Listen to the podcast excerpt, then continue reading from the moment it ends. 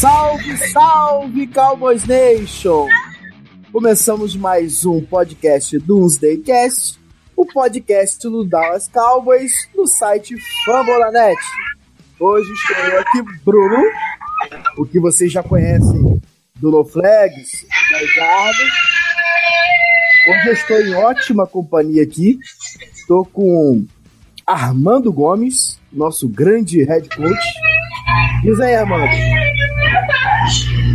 Fala galera, tudo na paz. Mais uma vez a gente aqui para falar da, dessas últimas semanas. A gente toda vez promete que vai fazer o programa semanalmente, mas sempre fura. Mas é assim mesmo, é a vida de quem tem dupla jornada.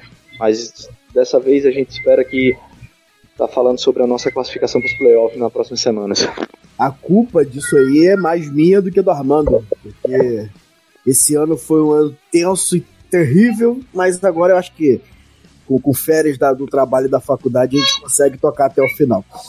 E hoje a gente tem uma presença especialíssima aqui. A gente tem um, um rapaz que vai deixar essa voz é, do host desse programa no chinelo. A gente tem aqui nosso Felipe Henriques, nosso locutor hoje do Doomsday Cast.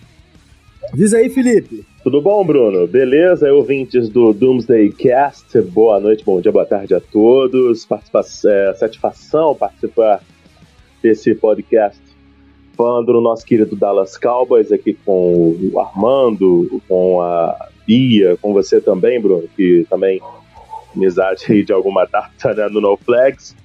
E vamos falar aí desse Dallas Cowboys que nos empolgou tanto, mas que na última rodada parece ter nos dado um choque de realidade, até digo que necessário, né, para esse finalzinho de temporada e, conse e consequentemente playoffs.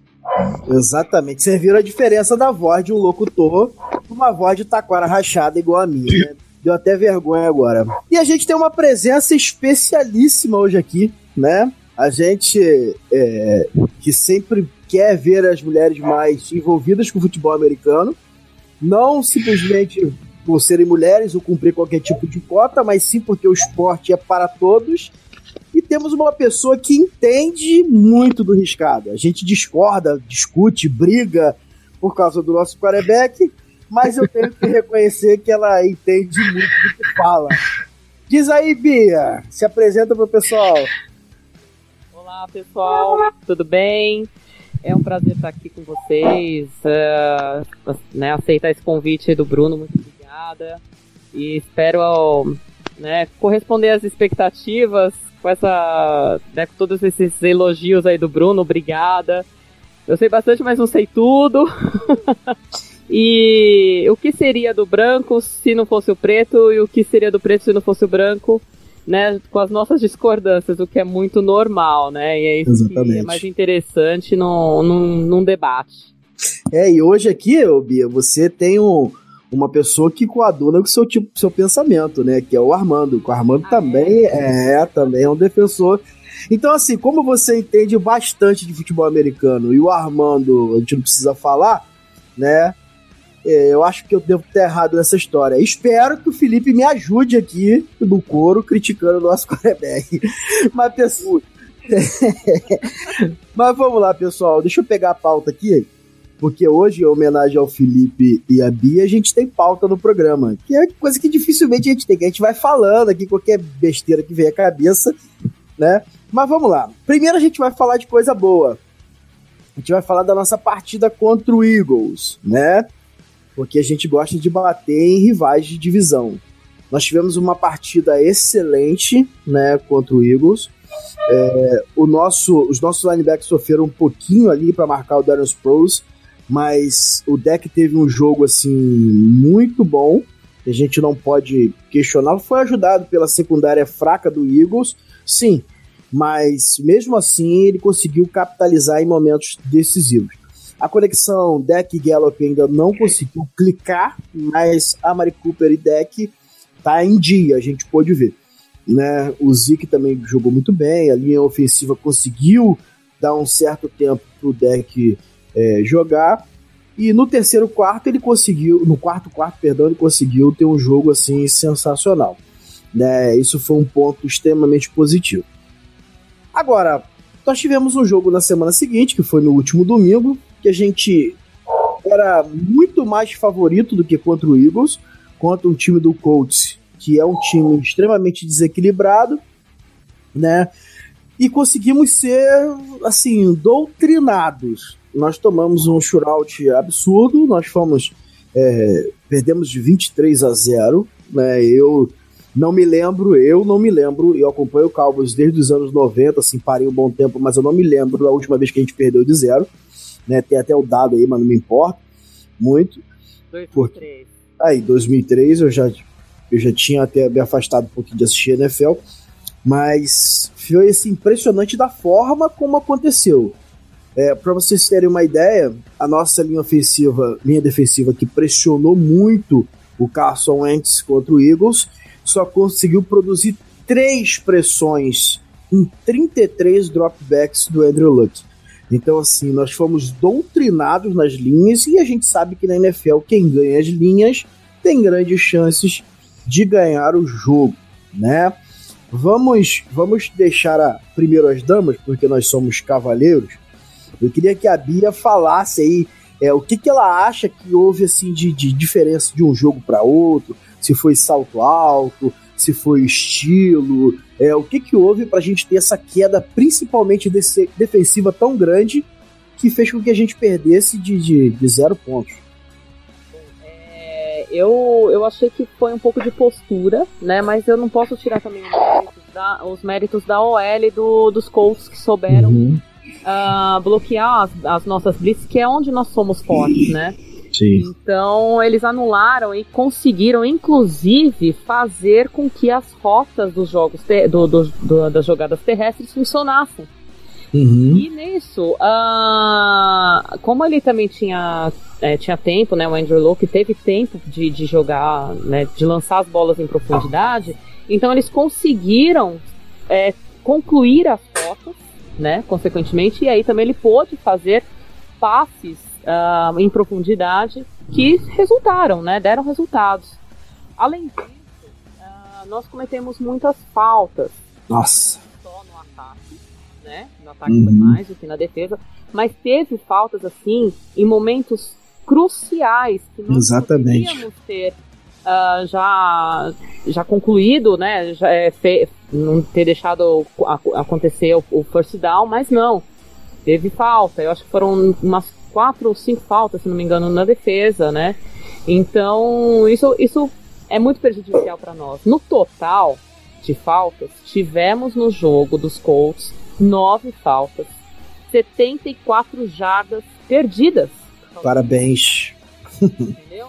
E o que, que isso significa? É praticamente uma campanha inteira de ataque. Uhum começa ali na linha de 24 jardas, mais ou menos, né? 26 jardas, e aí você vai até a endzone e faz o touchdown. Exatamente. É muita coisa. Quando você, quando você é, comete faltas com esses números, com, é, é inevitável que você perca. E aí eu acho também o seguinte, que eles perderam um pouco, como eles começaram uh, já, já logo de cara, né? Porque como é, teve aquele bloqueio uhum. uh, do, do, do, field goal, é, eles também já estavam mais avançados, né? Então a defesa acho que ela ficou até um pouco mais perdida e logo tomou um touchdown no início do jogo. Isso também pode desestabilizar, né, uma, uma equipe. E até porque é uma equipe jovem, né? Sim.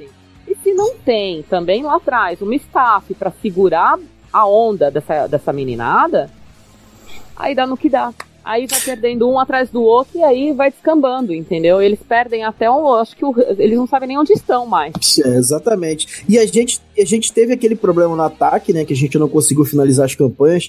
Tivemos o turnovers in, in downs. E tivemos depois aquele, aquele drop miserável do Olawali. É, full, fullback é, é, não é fullback à toa, né? O cara, quando ele. É os fullbacks que me perdoem, mas fullback não é fullback à toa, né? Então, assim, foi, foi bem tenso a gente ver o ataque também não pontuar, né, Bia? Não, sem dúvida nenhuma. É, e eu, assim, não é porque eu defendo o deck, não é por nada não, eu vejo que ele precisa melhorar em muitas coisas, tá? Isso é inevitável, eu acho que isso é indiscutível, né? Uhum. Mas, assim, só da gente não ter feito esse, touch, esse touchdown, que a gente podia ter empatado o jogo, já, deu, já jogou um balde de água fria também no ataque. Exatamente. Entendeu? Então você fala, poxa, você vai. Você tenta fazer alguma coisa, dá certo, você passa das 50, jardas, das 50 jardas, chega na red zone e sempre acontece alguma coisa que impossibilita de você avançar e, e marcar pontos. Então toda vez que isso acontecia, ou era holding, ou era drop, e esse drop, né? Do... Aquilo não foi drop, aquilo é abaixo da crítica. Pelo amor de Deus, até meu filho aqui que tava chorando, coitado. pegava. Se jogava madeira pra ele, ele pega ali. Opa!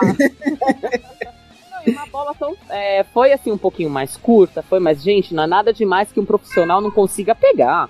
Não é verdade? Lógico. Então, é, até porque ele fez um chuveirinho para evitar que aqueles outros dois defensores, né, pudessem fazer qualquer tipo de interceptação ou bloqueio, né?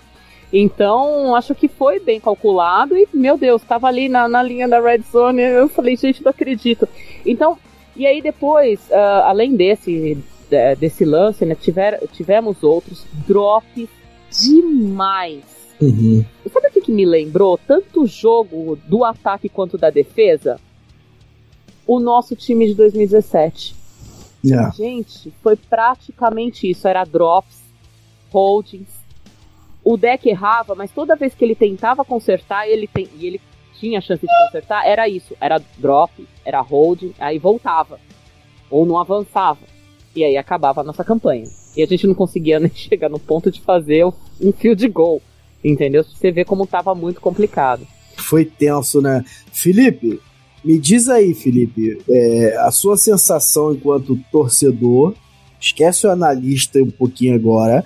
Eu quero sua visão enquanto torcedor de ver o time sem ter resposta pro Colts. Olha, foi uma situação onde eu vi, como a, a Bia bem falou, a sensação como torcedor é que o Calva estava sendo engolido uhum. porque a defesa não teve nenhuma resposta para a linha ofensiva do Indianapolis e foi uma linha ofensiva que, venhamos e convenhamos, não soube parar a defesa do Jaguars, que tá bem rebelde, né? Uhum. Muito inconstante durante a temporada toda. Até visto uma defesa que não consigo fazer nada com o Derrick Henry, né? Na, a, alguns é, Thursday nights atrás.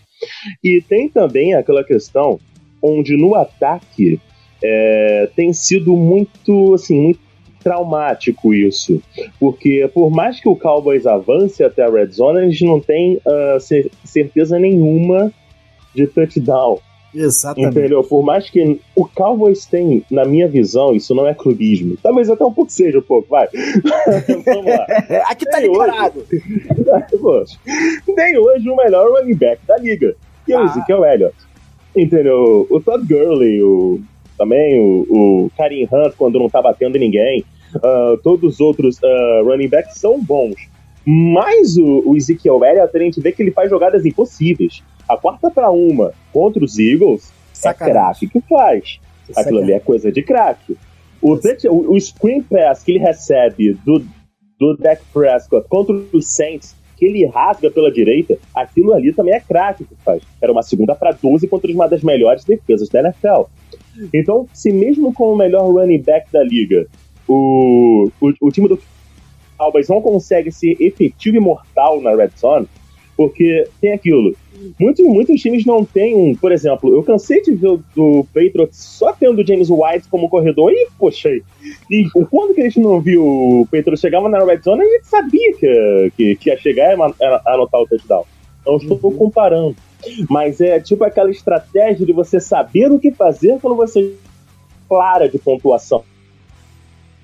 Exatamente. E aí você coloca todo você coloca em cima do Brett Maher, tem todas as limitações, é um cara que ainda vai evoluir, é calor ainda, né? Se isso tudo acontece, pressão em cima desse garoto, que tá substituindo ninguém mais menos que o Dan Bailey, já tem esse tipo de pressão. Quando esse cara cresce ainda mais, você vê muitas vezes um field goal ser bloqueado e o time não tem nenhum, nenhum tipo de resposta mais ofensivamente. Chega na red zone, consegue fazer uma grande campanha. Pro passe pro fullback, assim, desculpa, cara. Até o nosso pegaria aquela bola de costas, entendeu? Quem pegaria aquela bola ali. Eu tenho dúvidas. Então, tipo, essas coisas acontecem o coach e o adversário vai vendo, poxa, aqui, não é nenhuma, não é nenhuma Coca-Cola toda. Até porque o coach já vinha de uma confiança muito pelo rival, que é o Houston, Texas, em Houston, uma campanha que era a melhor, maior sequência da temporada de vitórias. Já vinha nesse embalo, né? Ou seja, isso é uma série de fatores que você percebe que a sensação que passou foi que o, tempo, o jogo foi passando e que o time não teve nenhuma resposta. Entendeu? É, o que você falou aí é uma parada que eu não havia pensado, mas é muito interessante, né? Porque o, o Colts havia é, interrompido a vitória de um rival, é, uma sequência de vitórias do rival de divisão, né? Sim. Que isso já elevou a moral. E na primeira campanha contra eles, né? No próximo jogo, que é um time que vinha de cinco vitórias também, né? Ele consegue parar e impedir, fazer o turnover em downs então a confiança dos caras foi lá para cima, né? Então, assim, e futebol americano, qualquer esporte, confiança é o que manda, né? Agora, Armando, dá a sua visão mais, mais fria e calculista, você como, como coach, do que a gente errou é, para enfrentar o Colts. Assim, qual foram os nossos maiores erros para enfrentar o Colts a diferença do jogo contra o Eagles que a gente acertou lá, que a gente errou aqui? É, o, a mesma coisa que aconteceu no jogo contra o. Contra todos, mesmo a gente vendo do Eagles, diferente do jogo do Colts, é, foi a incapacidade do, do, do, nosso treinador de se adaptar. E no jogo contra o Eagles, por conta, talvez acredito eu, empolgação da torcida, uhum. é, e até um. Eu, eu vou usar a palavra isso, foi a parte de desafiar ordens. Quando o Cooper falou com o deck de mudar jogadas, essas coisas. O que foi acontecendo nesse jogo contra o Colts? É, a gente no primeiro tempo a gente sofreu 10 pontos, sendo que todas as pontuações do Colts é, elas foram em de no máximo drive de no máximo 50 jardas. Uhum. Vamos lá, você, você pega o 60, perdão. Você pega, chega os, os 10 pontos. O, foi o bloqueio do goal, a bola começou um, um drive na linha de 43 do nosso campo. O Colts foi lá fez o, o touchdown. Na, na próxima pontuação do, do Colts, com um field goal longo do Vinatieri de 44 jardas, a bola começou na linha de 2 do Colts, foi justamente o turnover downs do, do Zach. Então o que aconteceu? A nossa defesa, ela é uma defesa que ela trabalha dessa forma, ela trabalha em cima de posição. Se você assistir os jogos, a gente não é uma defesa que a gente bota o, o, o time contra as costas nas paredes e toda vez ele é, train out ele sai. Não, a gente acaba sofrendo umas jogadas, é, cede algumas terceiras vidas, mas sempre em torno do meio de campo a gente acaba dando realizando jogadas fantásticas e parando o time fora do field goal range, mas dentro de uma posição que a gente consegue receber o punt e começar nosso ataque. Já nesse jogo contra o Colts, a gente, pô, começar o halftime perdendo de, de 10 a 0 e no primeiro drive quando voltou o Colts já fez 17, então aconteceu, a gente deu campo curto pro Colts o resto do jogo todo a gente sempre forçou a quarta descida a partir daí. Então, assim, é um jogo aqui. A nossa defesa, eu, no, se você olhar no, na análise geral, a gente só sofreu basicamente um touchdown longo, que foi o na volta do intervalo. Mas foi tudo jogadas curtas. Então a gente sofreu três field goals de um time que vinha com média de três touchdowns de passe por jogo. É, vinha com média de um touchdown corrido por jogo. A gente subestimou uma, uma OL, para mim, hoje, junto com a do centro, são é, as duas melhores é, OLs da liga nesse Quem diria, hein? Quem diria?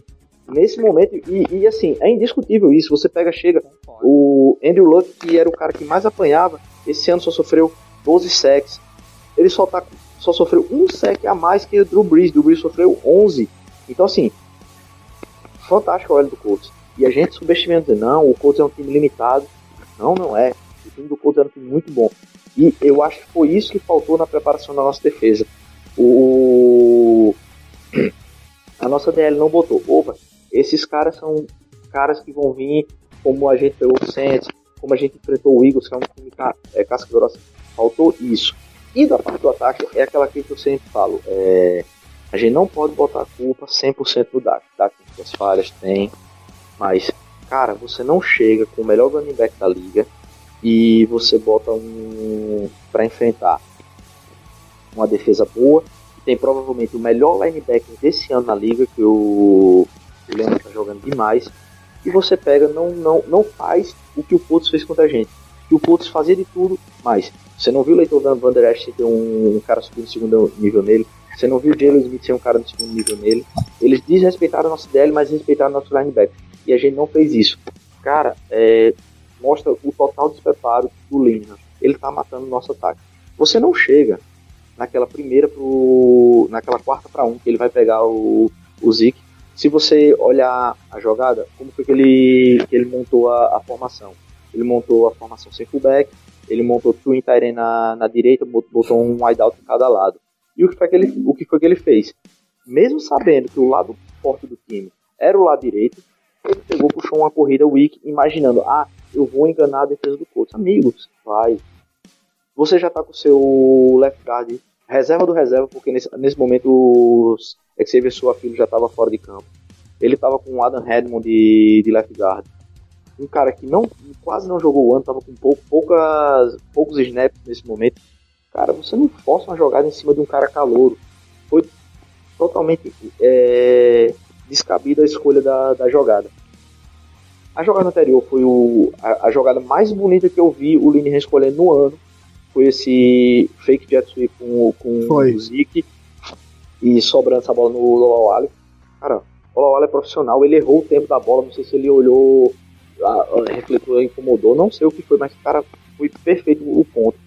Então, quando você junta isso com a defesa que fica é, desmotivada quando o ataque não produz, é, um time especial inefetivo. O time especial do Cowboys está ridículo. Outra, outro grande cara, outro cara que tem que sair é o, o Queen, que ele tem que ser botado para fora, que esse cara é horrível. péssimo, péssimo coordenador de special teams. Então assim, a galera, a galera, Armando, às vezes reclama lá no grupo do, do Nação do Cowboys, principalmente, é que a gente precisa de retornador e tal. Eu, eu falo às vezes lá que, cara, retornador não importa tanto no special team. É, o, que, o que importa é o coach de acertar a cobertura, acertar os bloqueios, e isso a gente não tem, né, cara? Às vezes o nosso, nosso retornador tá, é, tá recebendo a bola, tem 4, 5 já chegando em cima dele. Analise uma coisa que a gente tava conversando é, em outro momento. Analise o time do Cowboys. Você chega, o Cowboys hoje tem um wide receiver número 1? Um? Tem. Tem, o Cooper. O Cowboys hoje tem um OL que a gente precisa draftar um OL para substituir? Não, OL do Cowboys é, é, Ó, é, é... Aqui vai ter briga, porque a Bia. A Bia não, não, não. defende. A gente, a gente, tá no, a gente tá no processo de les, jogadores lesionados, mas com jogadores completos, o time da gente, a OL da gente é boa, a gente não precisa mexer. A gente tem uma posição vaga que é Tyrene. Mas você pega, a gente tem um, um starter quarterback, a gente tem um ótimo slot, a gente tem um, um exceptional running back. Você pega a secundária da gente, a gente tem uma deficiência na posição do free safety. As disposições são tudo encaixadinhas. Então você chega um time do, do Dallas e assim, o que é que esse time do Dallas tem que ele não está conseguindo disputar título? Ele é um time mal treinado. Ele é um time que não tem o treinador ali para botar. Isso eu acho, eu acho que isso é unânime aqui, né? Eu acho que tanto a Bia é, quanto o Felipe. Isso, e aí você sim, pega sim, sim. A, a, culpa, a culpa do Gary, em parte, porque ele que escolhe a comissão técnica dele. Sim. Mas eu acredito que muito mais a culpa são dos coordenadores. Porque chegou no meio da temporada. Vamos citar exemplo. Vikings, o, o Browns. Viu que não, ele contratou o melhor, é, draftou o melhor quarterback desse draft e o cara não estava rendendo porque o coordenador. Chuta a bunda do cara. Você chega o Vikings brigando para playoff. O ataque não estava rendendo. Chuta a bunda do cara. O novo coordenador entrou primeira semana. O Mike Zimmer reclamava: Cara, eu quero que a gente corra mais, eu quero que a gente corra mais. Primeira semana com o coordenador ofensivo, é, ofensivo novo. Três touchdowns corridos, mais de 200 é, jardas corridas para os dois running backs do, do Vikings. Então, cara, a gente vê que o, o Dallas precisa de uma, um negócio desse. Linehan tá matando a gente. Chuta a bunda desse cara e traz outro. Eu, Só eu, eu, eu posso confessar o um negócio, antes de você falar, claro, eu, preciso, eu preciso desabafar aqui, preciso fazer uma confissão. Né? Em 2016, Dallas sentou para negociar a extensão de contrato com Rod Marinelli e Scott Linehan. Esse que vos fala que hoje odeia o Linehan, uhum. é, defendeu na época que a gente tinha que renovar urgentemente com o Scott Linehan, porque ele era um ótimo coordenador ofensivo. Falando com o Daniel Tenius, acho que Tenius, lá do, do, do torce pro Detroit Lions, né, lá que estão indo Fambonanet, ele fala que o Scott Linehan foi o melhor coordenador ofensivo que já passou por Detroit. Então, assim, é, uma coisa que me incomoda, que me parece, é que aquela química que o 10 não tinha com o deck, o Scott Linehan parece também não ter. Né? Parece que ele, ele já teve certo sucesso na liga como coordenador, mas não com esse tipo de quarterback que é o Deck Prescott. Né? Talvez, talvez ele com um pocket passer, né, o Bia, ele pudesse render mais, mas por, ele não coloca o, o deck para correr, ele não desenha a jogada pro, pro deck, nem, nem read option, nem. Ele, cara... não, é, ele, ele não é um cara é, criativo, ele é um cara que ele depende de. de vou, vou dizer assim, ele depende que tem o jogador certo para o sistema dele funcionar. Ele funcionou porque ele tinha um tal de Tony Romo, um tal de Dez Brown no auge da carreira. Ah, e, e, e no, no, cara, no Lions, assim, o, ele tinha o Megatron. Ele tinha, ele tinha o Megatron, pronto. Ele não tinha o Stafford, é. esqueça o Stafford, ele tinha o Megatron. Joga a bola pra cima. Lembra o jogo, aquele jogo contra, contra Dallas, é, em 2012, eu acredito. Jogou a bola pra cima, o que foi que o Megatron fez ao redor de três. Pulou e pegou. Mérito de Stafford, zero. Mérito do Megatron. Cara, o, o, o Linehan, ele tem um quarterback móvel, entendeu? Que tem certo talento e potencial de crescimento. Ele tem o melhor running back da liga e ele não consegue fazer um fake Entendeu? O, o, o, o Carolina Panthers. Poxa. E Elliot é muito grande e eles conseguem fazer fakes. Né? Então, Poxa. Verdade, Bia. É, é, é, por exemplo, a gente tá falando de química aqui, né? Você viu quando o Cooper entrou no nosso time? A química entre Deck e ele. Uhum. Entendeu? Então, assim, e a mesma coisa, não é só química entre os jogadores, é química entre o, a equipe e o staff. E Sim. os coaches.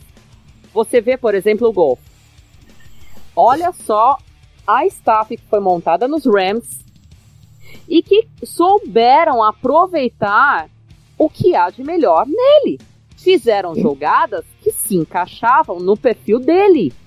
Perfeito. Entendeu? Agora, você tá jogando, tá, inclusive esse ano, tá ainda um pouco mais conservador pro deck. Não sei se vocês perceberam, ele tem corrido até menos. E uhum. é um quarterback super móvel. Então, estão deixando ele até mais parado numa dentro de uma OL que está totalmente, né, uma manteiga.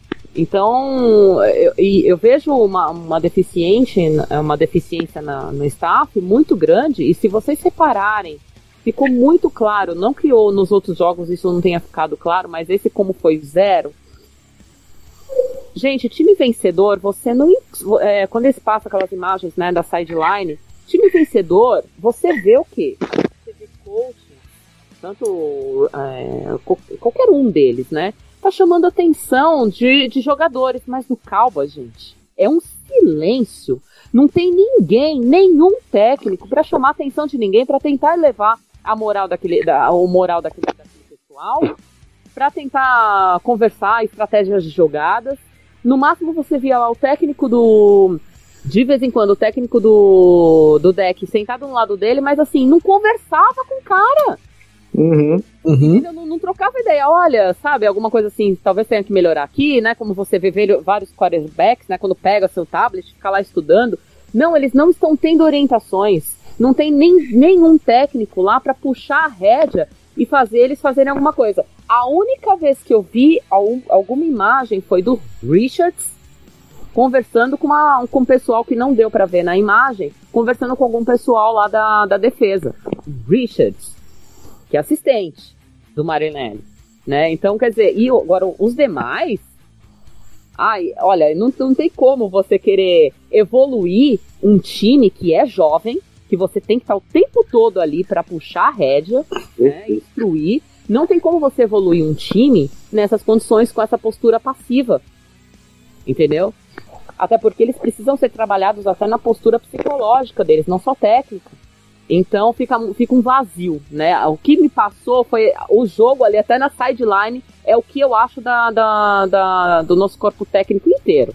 Pra mim, uhum. nossa, não vou dizer todos, mas a maioria ali pode ir embora. O Line, então, meu Deus do céu, esse Cara, já demorou faz tempo. Eu, eu no início do ano, quando você falou agora do, do Matt Moore tá ajudando o deck, cara, você não pode botar um cara para ser o cara que vai ajudar a desenvolver seu QB se ele não. Ele é um cara que ele sabe. Se ele era reserva do seu QB. Se ele era do seu isso não faz sentido. Isso não faz sentido.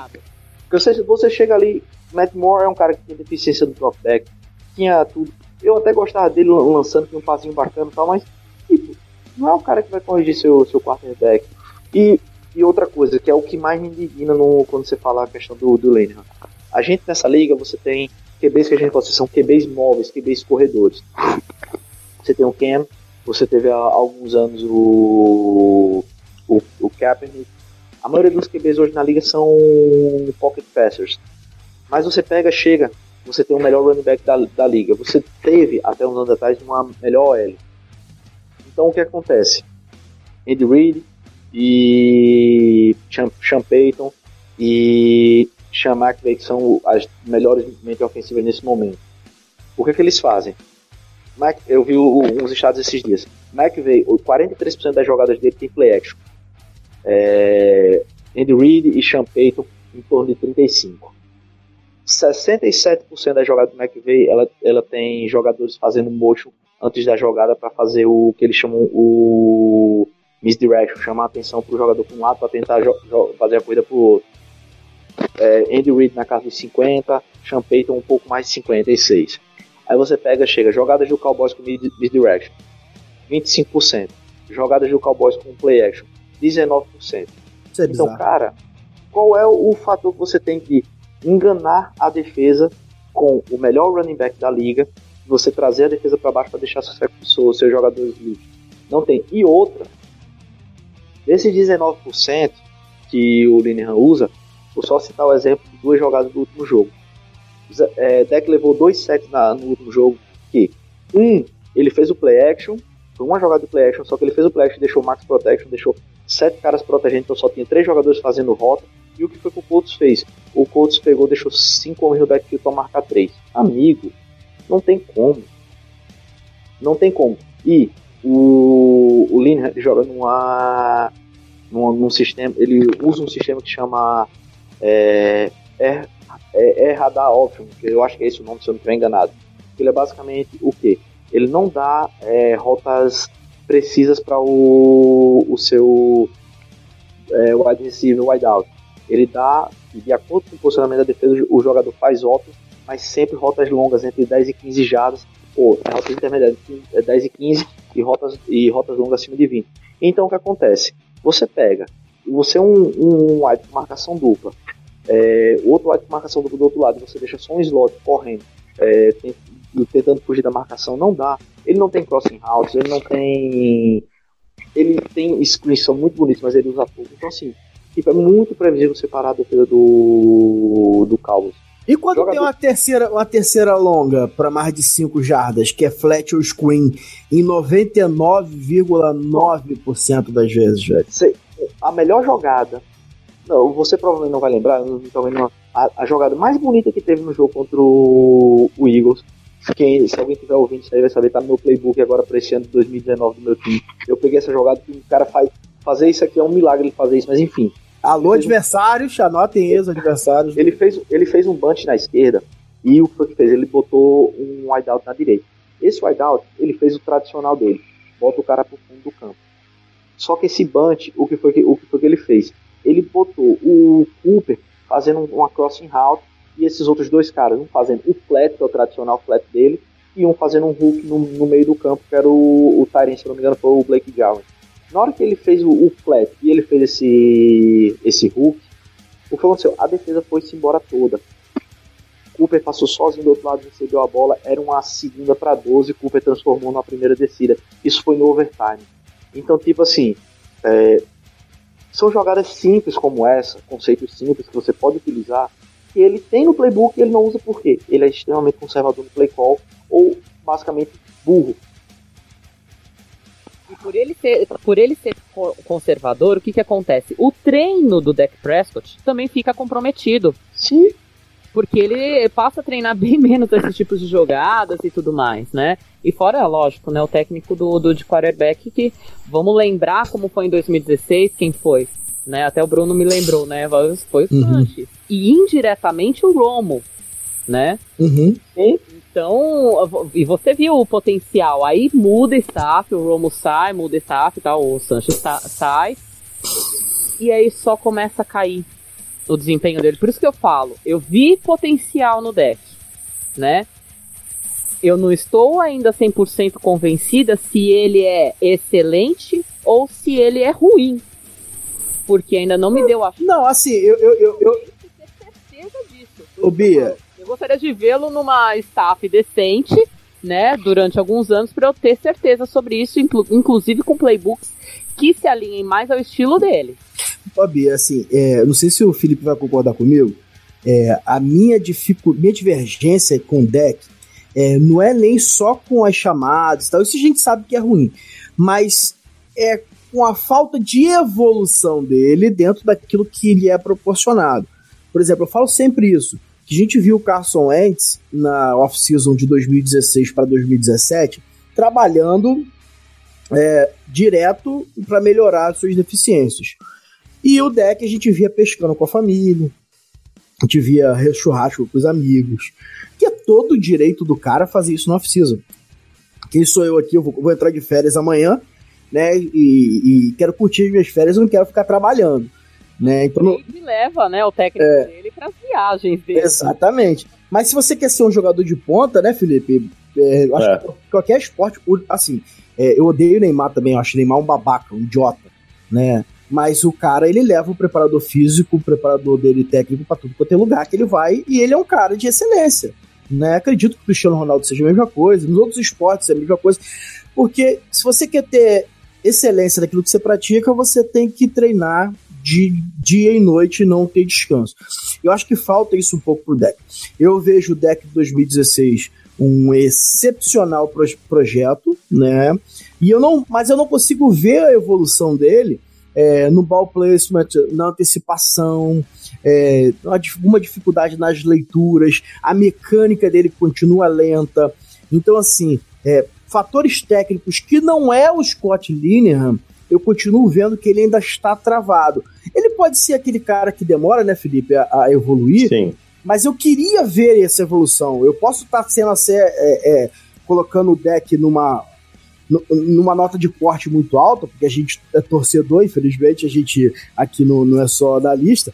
Mas eu queria ver ele evoluir mais rápido, porque eu acho que ele tem capacidade. Se eu não achasse que ele tivesse capacidade, eu nem criticaria. Eu ia estar tá pedindo aqui Mike White, Camper Rush, o QB do draft, mas a minha crítica é por causa disso. Não sei o que você pensa, Felipe. Se você acha que ele tem espaço para evoluir mesmo, ou se é coisa da minha cabeça isso que eu tô falando.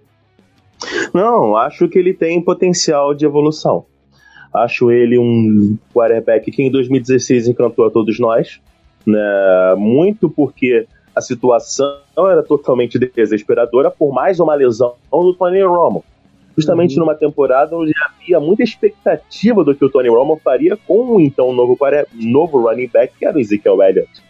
Uh, e com o Jason Pitten, com o Des Bryant, né, que teve a toda que tinha toda aquela história do no catch, né, contra o, o Green Bay Packers. Aquela temporada que, assim, era marcada talvez pro Tony Romo se consagrar, né, num Super Bowl.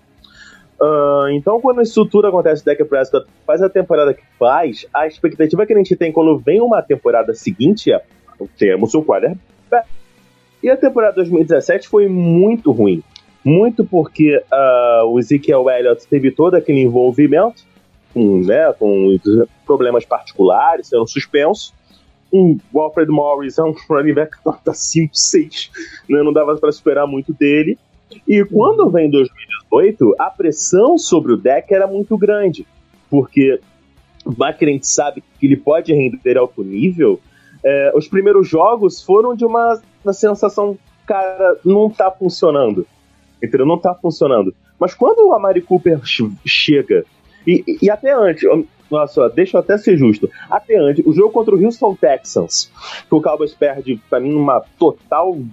É, assim, total covardia, né? Medroso Jason Garrett e não chamar aquela quarta descida no overtime, como chamou contra os Eagles, por exemplo, é, naquele jogo, se eu não me engano, o Dak Prescott foi interceptado duas vezes. Nas duas foi com drop. E uhum. você vê a situação do passe do Dak não foi ruim. Entendeu? Onde o erro zero. E, e esse jogo me lembrou muito o Des Bryant contra o Seahawks no final da temporada passada.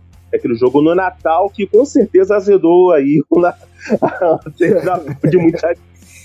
Porque, pelo amor de Deus, Des Bryant dropou tudo que ele recebeu naquele jogo contra o Seahawks. Não tem como colocar sua culpa no deck, na minha opinião. Agora, em alguns, em muitos drives nessa temporada, a questão de leitura era uma coisa que chamava muita atenção.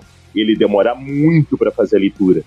Uh, jogadas que a gente vê outros quarterbacks fazendo uma leitura mais rápida, nem tô falando de Tom Brady, de, de Drew Brees, não tô chegando nesse nível, mas quarterbacks que são aí talvez mesmo nível do Dak Prescott, fazendo uma leitura mais rápida.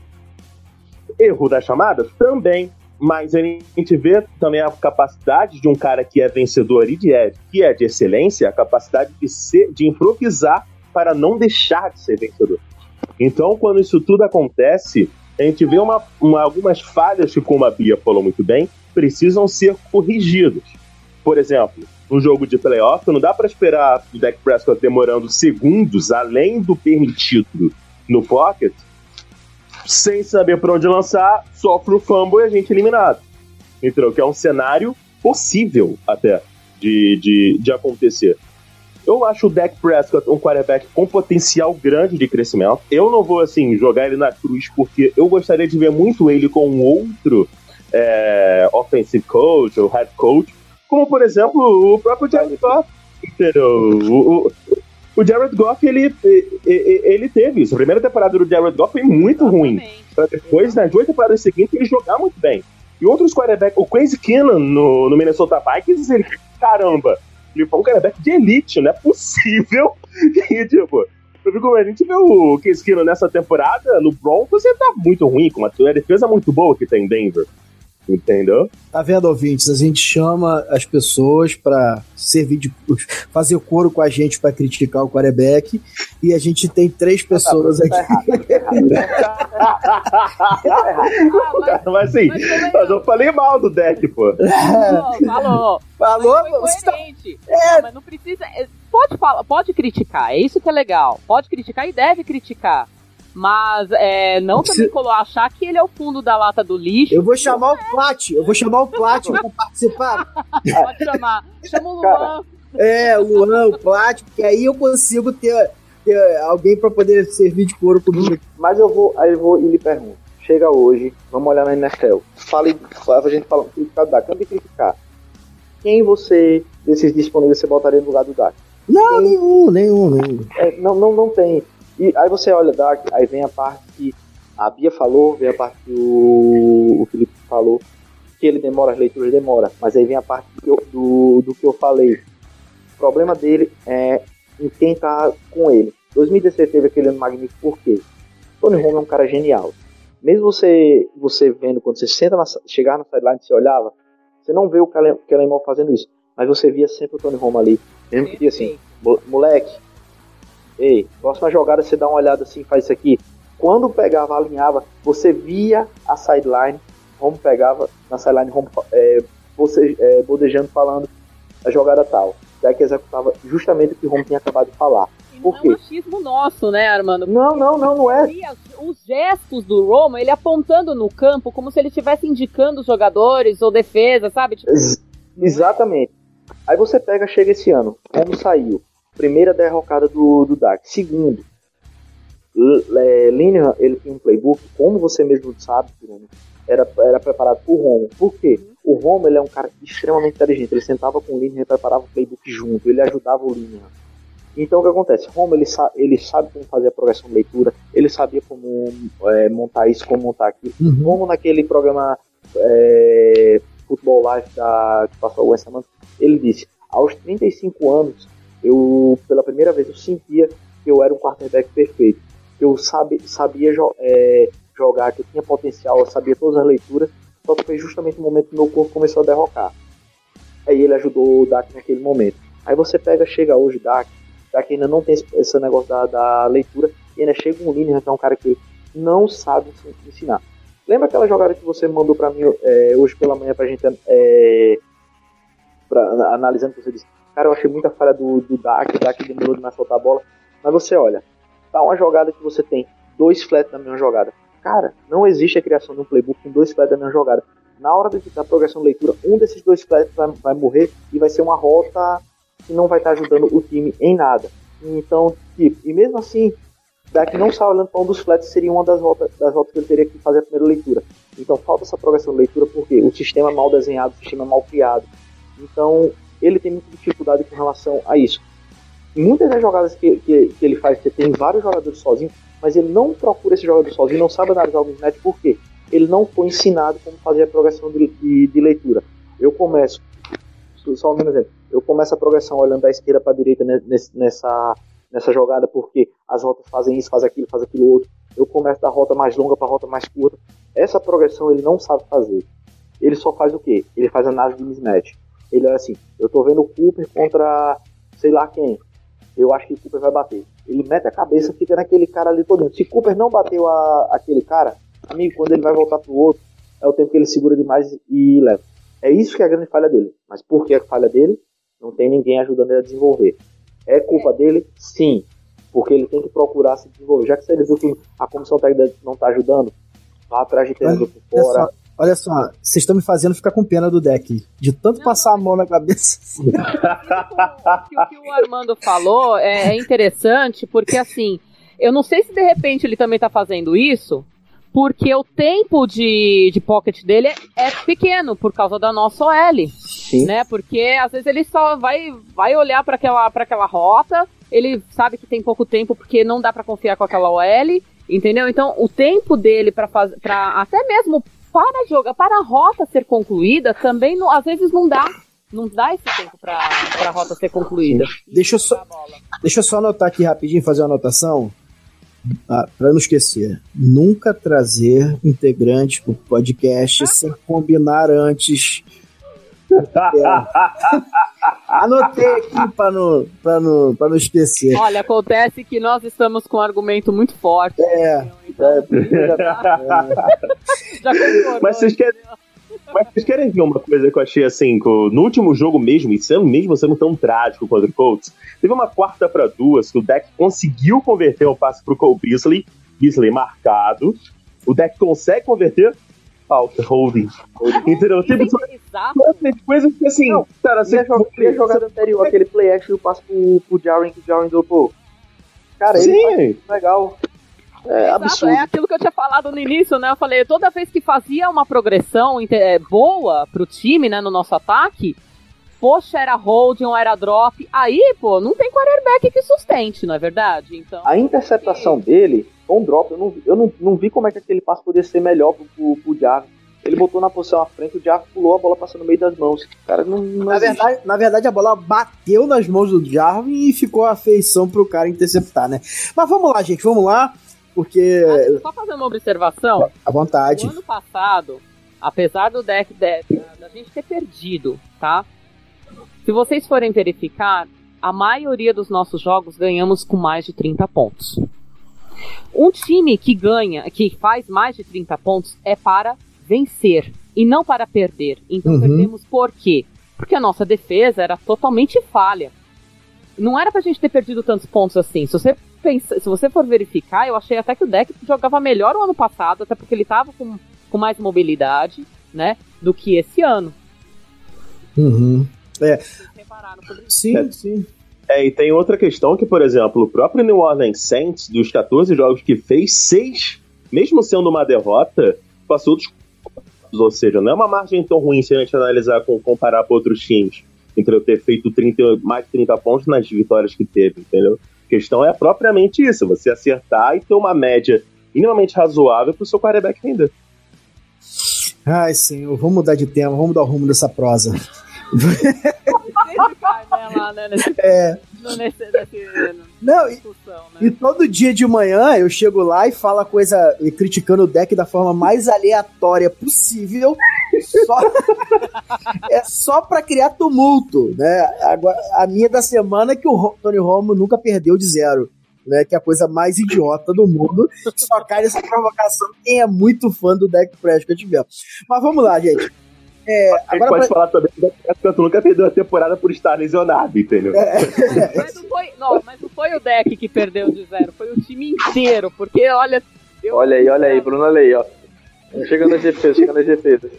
Não tem jeito, não tem jeito, cara. Não tem jeito. Não, porque não foi, gente. Vai, no mínimo o touchdown deveria ter sido, né? Se não fosse aquele drop é. ridículo, é. né? É, não, não, não. Isso, isso é, ele não jogou para perder de zero. Inclusive, pode ser bem sincero, se o jogo dele não foi genial, também não achei o jogo dele ruim. Né? Não. Até que foi o menos culpado desse jogo, é, dessa derrota. Mas vamos lá. Com o Dak Prescott, com o Linehan, com todo mundo que tá lá, Felipe Henriques, qual é a sua expectativa para os playoffs? Porque a gente já está classificado, essa é a realidade. Se a gente não Sim. classificar, ninguém vai, ninguém vai zoar a gente aqui, mas. Hum, essa, é, cara, eu acho impossível a gente não ganhar nenhum desses dois jogos. É, quem que você acha que é o melhor adversário para a gente enfrentar? Melhor que eu digo é aquele mais fácil para a gente vencer. É, hoje está entre Vikings e Seattle Seahawks, né? Quem que você prefere? Qual dos dois? É, olha, eu particularmente prefiro o Minnesota Vikings, porque mesmo o Vikings tendo uma defesa muito boa, né? Uhum. É, a gente vê isso ao longo da temporada. Eu não quero enfrentar Russell Wilson. Entendeu? Acho uma boa evitar. O desempenho da defesa do Seahawks contra o próprio Minnesota Vikings foi aquela defesa que a gente via com Richard Sherman, Ken Chancellor, é, Earl Thomas e que assim, todo mundo temia enfrentar o Seattle Seahawks. Exatamente. Mesmo não tendo essa, esses nomes mais, o Seattle Seahawks tem um cara chamado Pete Carroll. E esse cara é vencedor e não tem como, ele entra na mente dos jogadores dele, ele faz os jogadores dele renderem o, o, o nível altíssimo. Mal comparando com o cara do futebol que talvez não acompanhe tanto, talvez não acompanhe tanto a NFL, como se fosse o Jürgen Klopp. Entendeu? O cara que consegue tirar o, o, o extremo dos jogadores. Uhum. E ainda tem um outro né? O Minnesota Vikings ele é um time que, na posição de quarterback, ele tem uma incerteza. Minnesota Vikings não ganhou de nenhum time com campanha positiva essa temporada. Vai chegar no, nos playoffs com essa pressão de precisar derrotar o campeão de divisão. Hoje, obviamente, eu preferiria enfrentar o Minnesota Vikings. E assim, a gente, se tiver num pote pra gente escolher enfrentar Russell Wilson ou Kirk Cousins, amigo, não tem como a gente escolher enfrentar, não enfrentar o Kirk Cousins, né? Porque é um quarterback muito menos capaz do que o Russell Wilson. E é um amarelão de marca maior. A gente zoa o Ken Newton, mas o Kirk Cousins é um cara que redefiniu o termo pipoca na NFL. Bia, quem que você prefere enfrentar aí? Seattle Seahawks ou Minnesota Vikings? também prefiro os Vikings, uh, por todas as razões que o Felipe já colocou, né? Mas se tiver que enfrentar os Seahawks, vamos lá, né? Então vamos analisar como que a gente poderia ganhar deles. A gente tem em consideração é, o Richard conosco. Sim, né? sim. Então, é, que ele conhece como é que funciona o Seahawks e tal, né? Ele já conhece um pouco a filosofia do Pete Carroll e tudo mais isso pode nos ajudar.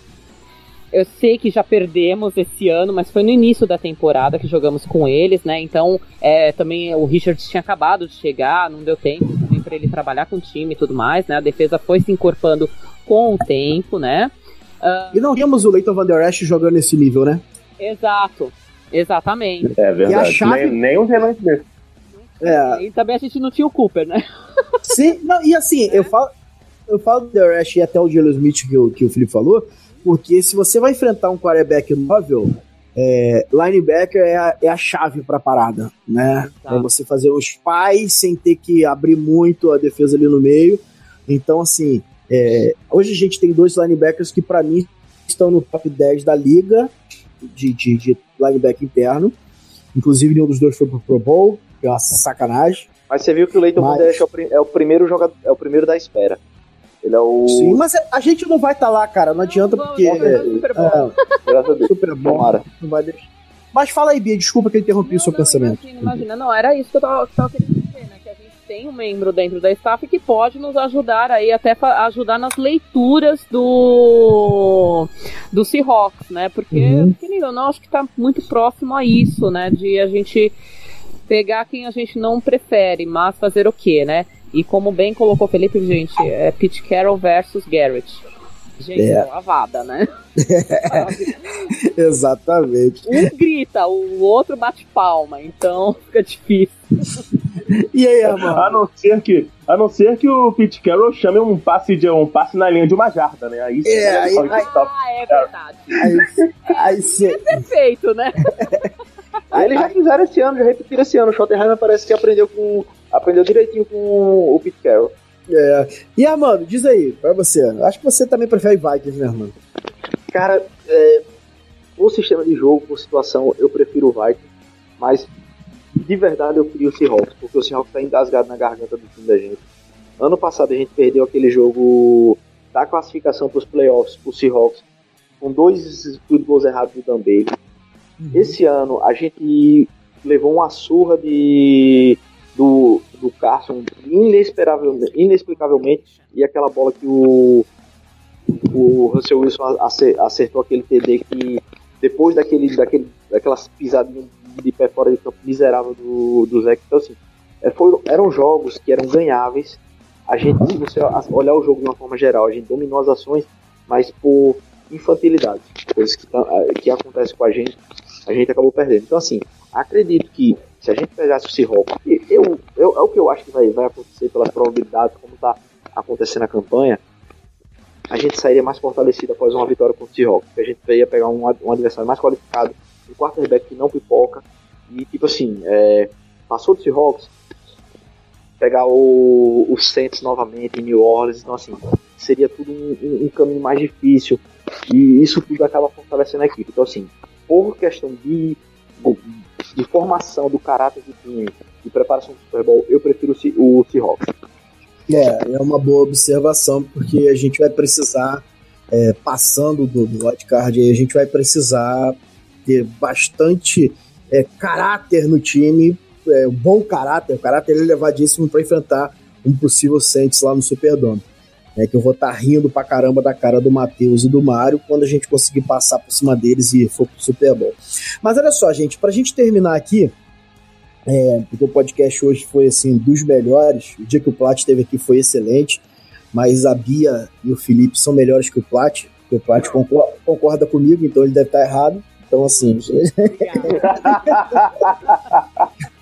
então, eu, eu, eu, eu falei isso lá no grupo essa semana o Armando, eu bati isso com o Armando também no WhatsApp. É, eu acho que a nossa defesa e o sucesso nosso daqui para o final da temporada, ela depende de um jogador que está abaixo do radar de toda a liga, que é o Anton Woods. é. Por quê? Porque tanto quanto o Seattle Seahawks contra o Minnesota Vikings, a gente vai precisar que o Anton Woods consiga parar a corrida e consiga ser uma ameaça minimamente é, temível ao quarterback adversário. Porque quando ele não joga bem, ou quando o nosso DT de um tech não consegue jogar bem, DT de um tech, para quem tá ouvindo, a gente não sabe, é aquele que fica alinhado é, quase de frente para o center, um pouquinho mais fica no ombro é, do, do center, mais ou menos. E o Anton Woods, ele, ele tem até um alinhamento, não sei se você já reparou, Armando, Bia e, e Felipe, que ele alinha de lado, ele alinha meio que na diagonal, assim, Sim. ele não fica de frente por causa do tamanho dele, né? O, o Calais Campbell, por ser muito grande, ele alinhava é, uma jarda atrás, né? O Anton Woods, ele alinha quase com a cabeça na, na bola ali de lado, é muito interessante o jeito que ele alinha, e ele tem, ele tem braço curto, ele é todo atarracado, assim, mas ele é um... É, mas ele é um jogador importantíssimo, porque o Armando sempre fala isso e é real né, que DT de um tech é a alma do esquema 4-3. Então, assim, a gente precisa que o Anton Woods possa é, jogar bem, até porque né, a gente tinha um projeto que o David Irving pudesse jogar em situações até como DT de um tech. Né, só que hoje até o, o Clarence Hill postou lá que Dallas já chegou à conclusão que ele não ama o futebol americano, né? E ele no não... final da tarde saiu o injury report que ele não tá não estava andando bem, estava hoje no, eh, no, no treinamento, mas não está andando bem. Então, assim, não ainda tem previsão de quando ele vai ficar apto a jogar. Então, assim, se ele não anda, ele não, não treina, não, não joga. Sim, mas segundo, segundo que eu li aí é porque ele tá lesionado e não se aplica para recuperar a lesão, só quer ficar cuidando da filha, porque ele conseguiu a guarda da filha. Pô, que eu acho legal e tal, mas até pensando no futuro da filha, se ele pegasse um contrato de 10 milhões de, de dólares, seria muito melhor para ela do que ele ter que jogar pro Merreca ano que vem. Mas, cada um sabe o seu cada um. Então, assim, para mim, eu vou roubar aqui o voto do Armando, porque ele é mais experimentado, ele se vira para arrumar outro. Para mim, o jogador-chave, isso aqui não tava na pauta, porque eu gosto de pegar assim em cima da hora. É, para mim, o jogador-chave pra gente ter algum sucesso agora daqui para frente é o Anton Woods. É, Armando, para você, qual é o seu jogador-chave, sem ser o Anton Woods, lógico, que você vê aí que ele pode é, ser o cara pra gente daqui para frente? Hum, eu vou pro outro lado da bola. Eu preciso, nesse momento, uma subida de nível do Looney. É, o Joe Looney foi muito elogiado no início da temporada, porque ele estava substituindo o, o Fredericks, mas ele chegou a um ponto que ele estagnou. Esses uhum. últimos dois jogos ele cometeu holdings, esses últimos dois jogos ele perdeu alguns assignmentos e deixou o jogador, jogadores passar. E você vê, vou só dar, dar um exemplo, porque que eu falo da importância do centro. É, o Colts iniciou a temporada sem o Ryan Kelly que estava lesionado. O Ryan Kelly começou a jogar. A gente está na semana. Tá indo pra semana 16, correto? Uhum. Pronto. O Ryan Kelly começou a jogar na semana 6. Do, da semana 1 até a semana 6, com o Ryan Kelly lesionado, o Colts ele estava com campanha 1-5 e eles, ele só conseguia correr uma média de 60 e tarará jardas por jogo. Ryan Kelly voltou, deu uma correção né, nessa linha. O Colts de lá para cá só sofreu dois sacks, corre uma média de 114 jardas por jogo e o Colts está 7 Então é o seguinte, é completamente diferente uma evolução de um, de um center. E era isso que o Frederick fazia diferente. Então, acredito que o Joe Luna ele tem que botar a responsabilidade. O cara tá jogando muito bem para a situação. Ele é um cara que não era esperado ser center. Ele treinar mais de guarda que center. Mas ele tem que chegar num ponto de, opa, agora eu sou o centro titular desse time. O Frederick não volta mais. A responsabilidade é minha. Eu não tenho que esperar o cara. Eu tenho que me preparar para ser o top. Tem que estudar mais, tem que melhorar mais. Tá faltando isso para ele. E eu, é o cara que eu queria ver evoluir nessas próximas semanas para chegar bem nos playoffs. Excelente. Felipe, diz pra gente aí qual o jogador que você acha que pode ser o nosso diferencial, que a gente precisa dele agora daqui para frente. Olha, é, eu vou pegar um cara que é meio inesperado, Michael Gallup. Boa. E vou dizer, e vou dizer por quê. É óbvio que os principais homens do ataque hoje são Ezekiel Elliott, Tamari Cooper, incontestável, mas uh, é, num jogo de playoff onde a tensão é maior e a dedicação defensiva, né, né, o fato de você precisar ser perfeito na defesa para forçar no mínimo um turnover e através dele ganhar o jogo, é, vai focar muito as ações nesses dois. E um jogador que, desde a chegada da Mari Cooper, eu ter visto uma pequena evolução, mas acho que pode ser interessante, é o Michael Gallup. Exato. Sobra muito mais bola para ele, né? Ele não fica naquela responsabilidade de ser o cara que vai ser o principal recebedor do time em sua temporada de calor e que vai levar o Dallas à vitória. Não, ele é um cara que quando contra o Saints ele jogou muita bola, né? Um passe espetacular do Dak Prescott pro lado esquerdo, ele faz uma recepção muito boa. O só não é touchdown porque é bem interceptado ali, bem é, parado pelo defensor do Saints cara jovem, rápido, acho ele é, um jogador promissor e acredito que na possibilidade, ou meio que na obrigação de você precisar achar outras alternativas para ganhar o jogo, passa muito o jogo pelo Michael Gallup. Então acho que ele pode ser uma chave bem interessante e surpreendente para o Dallas é, conseguir vitórias aí nos playoffs. Excepcional. Biazinha, agora é você. Qual é o seu jogador que, que você acha que vai ser o nosso homem dos playoffs aí? Não sei nem se é o jogador ou se é, um, se é, se é uma parte dele. Uhum. Uh, para mim, o, o a nossa grande problema atualmente, né, que eu vejo, que prejudica muito nas nossas jogadas até, é a OL, de uma forma geral. Sim. Então, não adianta só um melhorar e o resto não. Entretanto, eu tenho uma crítica é, bem enfática com relação ao Tyron Smith, que desde o ano passado, né, em 2016, até 2016, jogou bem pra caramba. Nossa, uhum. 2016 foi o auge, né? Dele e de toda a OL, né? Uh, só que desde o ano passado ele tem cometido faltas desnecessárias e tem comprometido muitas campanhas nossas, né? Desde o ano passado. Uhum. Então a gente viu aí uh, contra o Eagles, eu acho que foram umas três faltas dele. Agora contra os Colts foram duas. Uh, o outro, que eu esqueci o nome dele, é o 73. Se alguém lembrar, por favor, aí fala que eu esqueci o nome. Joe Looney, é o center. Foi o center? Então, ele, ele, cometeu duas faltas. Sim. Exato.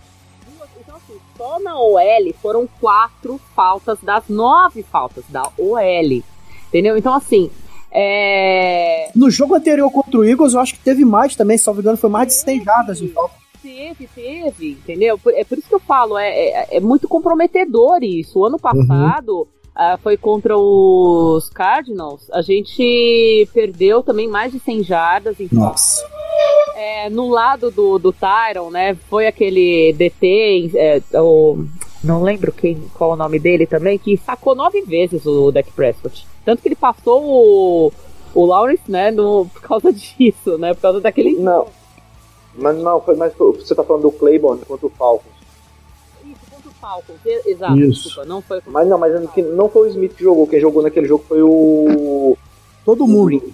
O é, foi. A gente precisa. Não tava jogando, né? Isso, isso, isso. Ele tava lesionado. A gente precisa de alguém ali. Exato, mas assim, você vê que é, direto, se não é ele, é, é o outro também, sabe, a reserva e tudo mais. Então a nossa OL, de uma forma geral, precisa muito melhorar. E principalmente, na, tem que ser muito competente, porque na hora que dá certo, vem uma holding deles. E isso acaba com uma campanha, acaba com moral, acaba com ânimo e a, enfim, né? E, só, só fico aí com uma crítica especial, né, pro, pro, pro Tyron. Uhum. Não sei se ele tá jogando no sacrifício. Ele tá tudo remendado, né? Isso.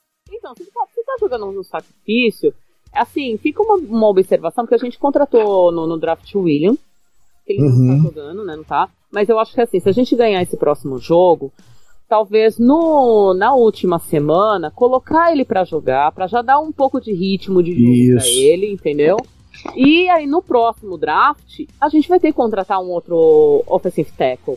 Porque eu, eu... se o Tyron continuar desse jeito, gente, não dá, né? Ele, ele tem boa. É lógico, ele é um, um jogador muito bom, mas infelizmente, desde o ano passado, está sendo recorrente esse tipo de coisa, de faltas desnecessárias em, em momentos extremamente importantes para nós. Você falou uma coisa, Bia, que eu, essas, é, tá com poucos dias eu, eu andei pensando sobre, sobre isso, e que é o seguinte, ele tá jogando realmente desde o ano passado muito remendado. Então, ele tá com limitação nas costas, isso para um, pra um teco, na lombar, perdão. Para um teco, isso é muito ruim porque ele precisa ser o cara mais móvel da OL. Então, eu lembrei do, do que aconteceu, talvez vocês não, não lembrem, é, em 2005, quando o Parcells assumiu o Cowboys, o Cowboys contratou via free agent um, um guarda, ele era jogador do. Guarda não, um tackle, que era do Arizona Cardinals. E quando o Bill Parcells pegou, ele trouxe ele para jogar de, de guarda. Por quê? Porque ele estava sofrendo com problemas de lesões e esse cara veio e se tornou um Pro Bowl guard, que é o Leonard Davis. Acredito eu que Tyron Smith, por limitações físicas, ele está no ponto que eu acredito que a melhor posição para ele, ele vir interno para left guard e o Cowboys pensar em alguém para left tackle, e isso melhoraria tudo. Por quê? Primeiro, ele é um cara extremamente físico, isso aí ele não, não perdeu, ele só perdeu a mobilidade. Então, com mesma mobilidade, ele vindo para guarda, ele vai conseguir render. Ele é um ótimo é, pass protector, ele é um ótimo run blocker. Então, você vai. Imagine o ano que vem com Tyron Smith left guard, é, Fredericks de volta com center, Zach Martin de right guard. Então, a gente teria um meio bem fechado. Leo Collins. credo. Desconjuro credo. Coitados adversários. É, Leo Collins, ele tá num processo de evolução. É outro cara também que ele parou no tempo por conta da comissão técnica. Cara, o. O Paul Alexander, horrível. Eu, o, o meu head coach lá no, lá no Canadá, ele é treinador de OL e ele foi aluno do mesmo treinador de OL do Paul Alexander. Cara, ele, ele dizia a barbaridade do Paul Alexander, é um cara muito fraco. É um cara muito fraco. Eu, eu, eu fiquei frustrado quando o Cowboys contratou ele. Eu disse, o Bruno lembra disso aí no Zoando, a gente Uhum. assim, eu, eu não queria esse cara de jeito nenhum, porque eu sabia o quão, o quão fraco ele era. E se mostrou isso. Então, assim, ele atrapalhou o desenvolvimento do Conor Williams, um cara extremamente talentoso, mas parou no tempo. É, atrapalhou o desenvolvimento todo a OL, a OL da gente veio começar a evoluir agora com o, o Colombo entrando. Então, assim, talvez o Leo Collins na, no próximo ano, com uma pré-temporada toda, com o trabalho do Colombo melhore e deixa aquela interrogação na posição do left tackle. O Conor Williams pode ser a solução? Pode. Pode necessitar de draftar alguém? Pode. Mas eu ainda acho que, assim, como a gente vai estar com. É, a gente perdeu nosso primeiro round, a gente vai estar com um draft limitado. E tem muita peça boa pra Tyrene, tem uma posição limitada da gente. Eu acho que a gente, ano que vem, tem que focar mais nessa, nessa posição de Tyrene. É, eu acho que é a nossa principal need no, no, no próximo off-season. E a gente consegue, com essas peças que a gente tá em casa, com uma boa é, pré-temporada e um bom trabalho físico, a gente conseguir botar esses caras pra render ano que vem. Excelente. É só Tyrande, só uma observação. ah, os nossos Tyrants apareceram no jogo contra os Eagles, né? Uhum. Jogaram bem. Mas assim como. Mas nesse jogo do Colts, a gente ninguém jo- jogou bem, né? Nem, nem o wide receiver. Até, né? até que não, Bia. O, o Schultz ele apareceu bem. Algumas jogadas foi o jogo que ele mais recebeu. Falar, E bloqueou algumas jogadas. Muito bom, gostei. Exatamente. O Schultz, eu acho que é, se trabalhar mais jogadas com ele, até porque ele é alto. né? Não, e, e o Schultz, Física, o, o Schultz já é um excelente pra mim. Um excelente Tyrande 2. Pra mim ele já é. Eu também acho, eu concordo plenamente. Então, assim, eu acho que. E eu, eu não sei se vocês perceberam, mas eu achei uma química boa entre ele e o Deck, Sim. né? Então, se de repente trabalhar um pouco mais com ele, seria interessante. Porque depois Eu, que o Baker saiu, eu acho que, pelo, eu acho que o pessoal ficou meio assim, pô, mas Tyrande agora, quem que vai pôr, sabe? Mas acho que precisa trabalhar um pouco mais as jogadas com eu já sei quem vai- a gente vai colocar. A gente não vai draftar em 2019, porque ele não vai vir. Mas TJ Hawkinson, ele é o Tyrande de Iowa. É a cópia do Jason Witten nos seus auges. No seu, Ele, ele, não, ele não se declarou pro, pro draft? Graças a Deus não, porque a gente não tem pique de primeira rodada. Né? Só, só, só vai vir o Noah Fentz, que é outro baita jogador. Fantástico. É, mas o, o TJ Hawkinson, É, pra mim, é o né? melhor pra mim. Sim, É, sim. mim- Ele bloqueando é fantástico. Eu sou fã demais dele. pô, ele bloqueando, ele recebendo. Ah, olha, hoje, esse ano, esse ano, a gente tem que conseguir o Christian Wilkins no segundo round, que é meu crush desde o draft passado. Você acha que ele sobra no segundo round? Cara, ele tá cotado pra 50, 55. Ele é o cara mais underrated. Meu amigo, a gente vai ser 64, pai. Então não. não, não... Não, a gente sobe um pouquinho pelo, pelo, pelo Wilkins vale, velho. E no ano e no outro ano o Hawkinson. Aí ferrou tudo. Aí segura a gente que é Super Bowl todo ano. Ah, Maria. Qualquer Pessoal- coisa a gente troca. Qualquer coisa a gente troca com o Raiders de novo. É, exatamente. Ou então a gente faz que nem o, que nem o Saints aí, dá duas escolhas pelo. por, um, por um projeto bosta igual o Davenport. É brincadeira que a gente- nosso draft a gente não tem o que reclamar, né? As nossas escolhas são sempre boas e seguras. Exceto o Taco. É, mas calma, calma. Dê tempo ao tempo. Eu falava isso do Lawrence. Eu aprendi. É, é tempo ao tempo, então, pro taco, tempo ao tempo ao deck também, por favor. Ai, meu Deus do céu. Ai, meu Deus. Ô, Bruno. Tô ferrado já. Tá certo, tá certo. Tá certo. O Olha só. tem que valer pra todos. Exatamente. Pior que você tem razão. É, Felipe, obrigado pela participação. Assim, é, você é um cara sensacional que a gente já conhece lá do No Flags. Né? Aqui é, você percebe que eu sou um cara mais sério do que lá, que eu só falo merda. Essa semana deu até vergonha das besteiras que eu falei no podcast. Essa semana tava demais. Então, assim, aqui. Mas você sabe que você é um cara que a gente tem um carinho muito grande. E espero contar com você aqui sempre que você puder, estiver disposto, pra gente poder estar gravando, porque você é um cara que soma. E essa voz aí deixa o host é, com vergonha, mas você vai ser sempre bem-vindo aqui, cara. Pô, Bruno, valeu, obrigadão. Sabe que eu também curto bastante o trabalho de vocês lá no, no No Flags. É, é legal, porque a gente tem uma interação totalmente extrovertida e louca, mas, é, mas é, eu, eu, eu acho muito legal. Ainda mais por, por eu ter visto o projeto nascer, então é, é, é bem interessante. Então, assim, muito obrigado a todos que, que estão ouvindo aí o Doomsday Cast, todos que, que curtiram, torcedores do Calma, estamos juntos aí nessa luta. Com fé, realmente, do que aquele, aquela atuação defensiva contra o Saints, se for repetida, a gente chega forte no, nos playoffs, porque eu sempre lembro do, do Denver Broncos, né? Com, tudo bem que tinha, tinha um Peyton Manning que era monstro por si só, mas o, a, a, aquela defesa do Broncos no Super Bowl 50 foi talvez a maior atuação defensiva que eu já vi na NFL. É. Foi algo monstruoso. Então acho que o Cowboys pode chegar nesse nível. Limitar o Drew Brees àquela atuação, sim, mediana, não é qualquer defesa que faz. E todos que aqui, Bia, Armando, valeu mesmo aí por participar, também agregaram bastante. Quem quiser uh, fazer aquele jabazinho de segunda a sexta-feira, 6 e 15 até 19 horas, na radiocabofrio.com.br ou Rádio Cabo Frio 89,3 FM, para quem for da região dos lagos do estado do Rio de Janeiro. Para ouvir o Tá em Jogo, estão nessa, tá falando não só de futebol americano, mas de outros esportes também. No site da Rádio Cabo Frio tem a cobertura semanal da NFL que eu faço lá e tento dar o meu melhor, enfim. Muito obrigado pelo convite, Bruno, estou sempre à disposição e até a próxima. Valeu, Felipe Bia. Assim, foi um prazer muito grande gravar com você. Já falei aqui, é, quem me conhece sabe que eu não sou de rasgar seda, né? Muito pelo contrário. Geralmente os convidados, quando vêm, a gente briga, porque eu falo realmente o que penso. E o que eu penso, eu te admiro muito porque você é uma pessoa que a gente discorda de muita coisa, mas você sempre traz argumentos para a mesa. E eu, como bom profissional do direito, amo discordância, amo debate que seja de alto nível. E você sempre traz isso quando a gente vai debater de futebol americano. Estendo o convite que fiz ao Felipe para você, sempre que quiser, a casa é sua, as portas estão abertas, porque é, você sabe do que está falando e isso é muito bom. Não, não tô colocando nem questão aqui o fato de você ser mulher, ser mãe e tal, porque é, é, eu sei que isso é importante para o movimento e tal, mas para mim é tudo igual, para mim não tem diferença e eu te enxergo como apenas um ser humano que gosta e entende do que está falando e eu só acho muito legal. Obrigado mesmo pela sua presença aqui hoje. Poxa, Bruno, muito obrigada, né, pelo convite mais uma vez.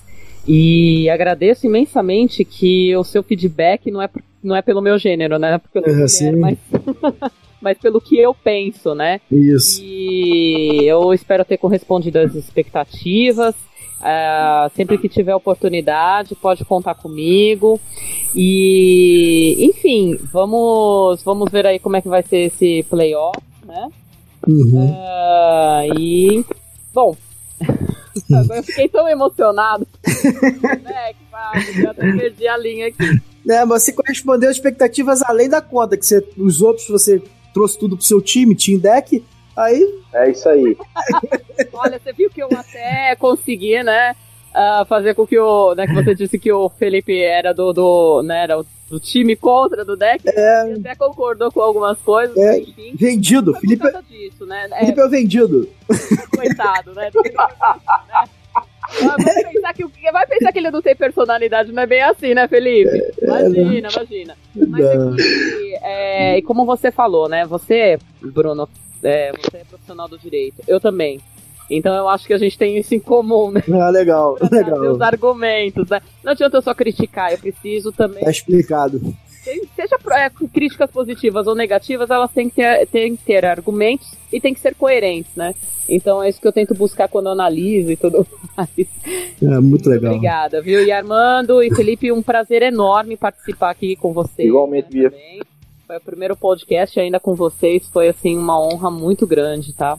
Muito obrigada. Que, maneiro. E Armando, você é o cara já da casa, você é que manda. Despede do pessoal aí, Armando. Galera, muito obrigado pela presença, Felipe, Bia. Foi um prazer conversar com vocês. Hoje eu trouxe dois para bater em Bruno, hoje foi tranquilo, hoje foi, foi legal. É bom assim. Eu gosto de sair vencedor uma vez, né? Tá certo. Esse time do, do Cowboys nas últimas semanas me deixou muito feliz com saindo com vitória toda semana, mas essa derrota do, do último domingo mexeu comigo. Eu sou um cara que, o, como vivo do futebol americano, trabalho como treinador já há 11 anos, é, é uma coisa que, assim, mesmo eu tendo minhas torcidas para cima de soccer e tudo isso, mas o Cowboys mexe mais comigo que qualquer outro esporte. Então, assim, a minha semana começa bem quando o Cowboys ganha, a minha semana começa mal quando o Cowboys perde. Exatamente. E, e isso aconteceu essa semana. Ok, a gente tá quase classificado, tá, enfim, mas bola para frente, a gente espera que esse final de semana o presente de Natal venha antecipado domingo com a classificação dos playoffs. Na outra semana a gente descansa os titulares, não importa o Giants, o Giants se, se exploda, a gente tá nos playoffs. É isso aí, é isso aí. E, e assim, mais uma vez, obrigado a todo mundo que ouviu, vai estar ouvindo o Doomsdaycast. Obrigado, Bia, obrigado, Felipe. É muito bom receber pessoas que tenham um conhecimento de futebol americano, que queiram é, falar do esporte que a gente tanto ama independente de gênero, independente de, de profissão. Eu sou da área da educação física, como você disse, um é jornalista, outros dois da área do direito. O importante é amor a bola oval e torcer pelo, pelo Cowboys. Então, assim, obrigado a todos vocês, obrigado ouvintes e até o próximo programa. Valeu, pessoal. E assim, antes de terminar, vou deixar o meu recadinho aqui. Depois da derrota de 23 a 0, eu acredito mais numa campanha possível de Super Bowl do que antes, porque derrota ensina mais do que vitória. Isso no esporte é, é a coisa mais real que eu conheço, né, mano? Verdade. Bem essa vitória, vitória só agora, faz... né? Que era o máximo, né? Que tinha que ser a sim, mesmo, sim. né? pois é, não tinha como perder mais do que isso, né? Exato, foi uma voadora no peito, né? É. exercício de humildade. Pessoal, obrigado pela atenção de vocês, aquele abraço e se Deus quiser, até a semana que vem.